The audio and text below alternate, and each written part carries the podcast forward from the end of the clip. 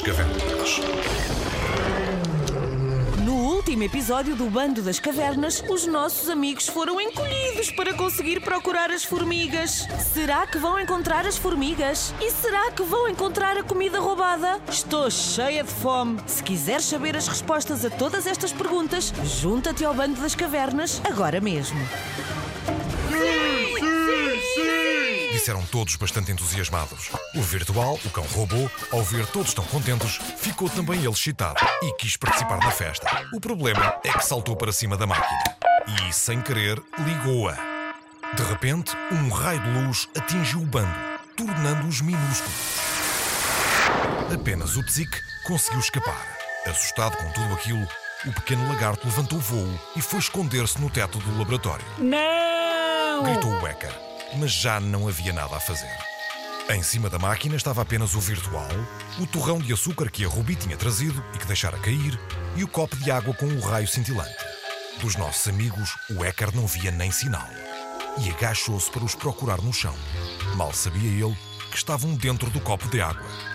Aí, o Tocha, a Ruby, o Menir, o Cromlech e o Sabre eram empurrados de um lado para o outro pelas ondas gigantes de uma assustadora tempestade, num copo de água. Socorro! Eu não sei nadar! Gritava o Cromlech, agarrado ao pescoço do Sabre. Tenham calma! Temos de nos manter agarrados uns aos outros para não nos perdermos de vista! Até que, golpe de sorte, o virtual deu uma pancada tão forte no copo de água e no torrão de açúcar que voou tudo pela janela. Segundos depois, ainda atordoados e completamente encharcados, os nossos amigos ergueram-se lentamente.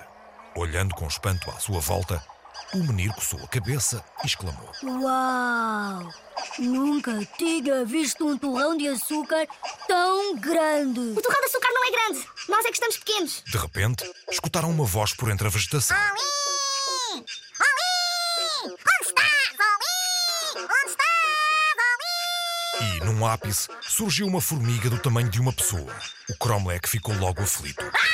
Uma formiga gigante que fala! Gigante, eu. Uma confusão qualquer, porque eu sempre fui deste tamanho. O Tocha interveio, tranquilizando o amigo. Nós é que estamos minúsculos, Cromlech. Olha, estamos do tamanho de formigas. E além disso, ao encolher, passamos também a entender a linguagem dos pequenos animais. Todos se acalmaram um pouco e apresentaram-se à formiga, que de seguida também revelou um pouco mais acerca de si. O meu nome é Fu. Ando à procura do Oli. Não viram? É o filho mais novo da formiga rainha. Não para quieto. Deve ter sido essa formiguita que apareceu no nosso refeitório. E a Ruby lá contou a história de tudo o que aconteceu, inclusive a parte onde a doutora Didi prometia tomar medidas drásticas para acabar com a presença das formigas. Hum, essa formiga que descreves deve ser o Oli. Sim, deve ser. Mas nesse caso, a esta hora, a formiga secreta 0017, que também anda atrás dele, já deve saber que há imensa comida no refeitório. Quando as formigas guerreiras souberem, a invasão não demorará muito. E depois, com a presença dessa doutora Didi, podemos ter sarilhos dos grandes. Temos de ir avisar a formiga rainha. Sigam-me. O bando assim fez e seguiu a fuga. Esta, mais à frente, entrou num buraco no chão, com os nossos amigos atrás. Foram descendo até ao salão real. Mal chegaram, a formiga rainha perguntou: Ah, encontraste o Oli? Não, não, não, majestade, não, majestade, mas trago comigo o banco das cavernas graças a uma máquina incrível. Eles conseguiram encolher e estão aqui para lhe dar informações importantes. A Ruby deu um passo em frente e explicou à formiga rainha tudo o que sucedera até então. Quando estava já a terminar a explicação, entra uma formiga mensageira, trazendo uma mensagem. Ah! A formiga secreta 0017 informa que seguiu a Ali até ao refeitório de uma escola. Não o encontrou, mas descobriu um verdadeiro tesouro de alimentos que vai garantir a nossa sobrevivência durante o próximo inverno. Neste momento, as formigas guerreiras já se dirigem todas para lá. Oh! Desgraça!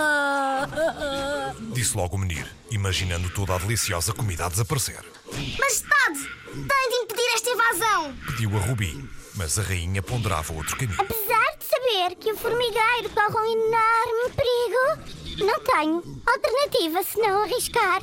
Aqui não há comida que chegue para o inverno. E também não podemos regressar ao nosso antigo território no Monte Mor.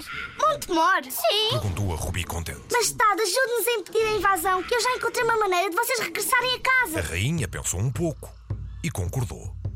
Escreveu uma mensagem, entregou-a à Fu e esta lá partiu, juntamente com o bando, rumo à superfície. Iniciaram caminho por um carreiro que serpenteava pela floresta. Subitamente, depararam-se com um pequeno caracol que estava muito triste. A Rubi foi ter com ele, perguntando: Oh, quem és tu? Então não se vê logo que é um caracol! Disse o Cromlech, mas logo interrompido. O meu nome não é Caracol, é Querecol. A ideia de alguém se chamar Querecolo despertou gargalhadas em todos, mas o triste caracol não achou piada nenhuma. Não sei onde está a graça. O Oli passou agora mesmo por aqui a correr, dizendo que tinha encontrado um tesouro de guloseimas. E. e. e nem sequer esperou por mim. Ah! Disse ele, repentando num imenso choro. Pronto, pronto, não chores. Olha, também podes vir connosco. A sério? Mas. como ando muito devagarinho, posso ir ao colo? Não te preocupes. O menino é muito forte. Ele leva-te. Ao retomarem o caminho, o Querecolo ia tão feliz, mas tão feliz, que já nem parecia o mesmo. Agora eu percebo por que lhe deram esse nome. Ele quer é colo. Resmungou o menino. Entre sorrisos, o grupo de amigos foi continuando a sua jornada até perto da escola. Mal subiram o último monte, antes de chegarem ao destino, repararam que as formigas guerreiras estavam já a caminho. Eles não iam chegar a tempo de impedir a invasão. Então, o Querecolo teve uma ideia brilhante. Menir, atira-me a rolar com força até à porta do refeitório. Vou distrair as formigas guerreiras enquanto vocês tentam chegar lá. E assim foi. O Querecolo enfiou-se na casca. O menir atirou-o a rolar com força. E ele passou pela fila de formigas guerreiras a toda a velocidade, tendo ido bater com estrondo na porta do refeitório. Um pouco atordoado, o Querecolo espreitou da casca. Apanhadas de surpresa pela inesperada presença do caracol, as formigas guerreiras interromperam por momentos a sua marcha. Olá! Hã? Eu sou. Eu, sou. Eu sou o porteiro da escola. Isso! O porteiro da escola. Portanto, antes de invadirem o refeitório, têm de responder a uma pergunta. É. É. É, é uma regra da escola, é. Cá vai a pergunta. Qual é coisa, qual é ela, que quando seca fica molhada? Será que o Querecolo consegue distrair as formigas? E será que elas sabem a resposta a esta adivinha? Eu sei, eu sei. Será que os nossos amigos vão encontrar a comida roubada? Será? Será? Se quiseres saber as respostas a estas perguntas, não percas o próximo episódio do Bando das Cavernas. E já sabes. Junta-te ao bando. O Bando das Cavernas com Paulo Rocha, Ricardo Fialho, Duarte Silva, Elizabeth Caravela, Yolanda Ferreira, Nuno Caravela, Joana Dias e Diogo Abreu. Esta é uma ideia de Nuno Caravela e da Book Smile, com sonorização de Ricardo Fialho. Podem descobrir mais aventuras do Bando das Cavernas nos livros da coleção. O bando das cavernas.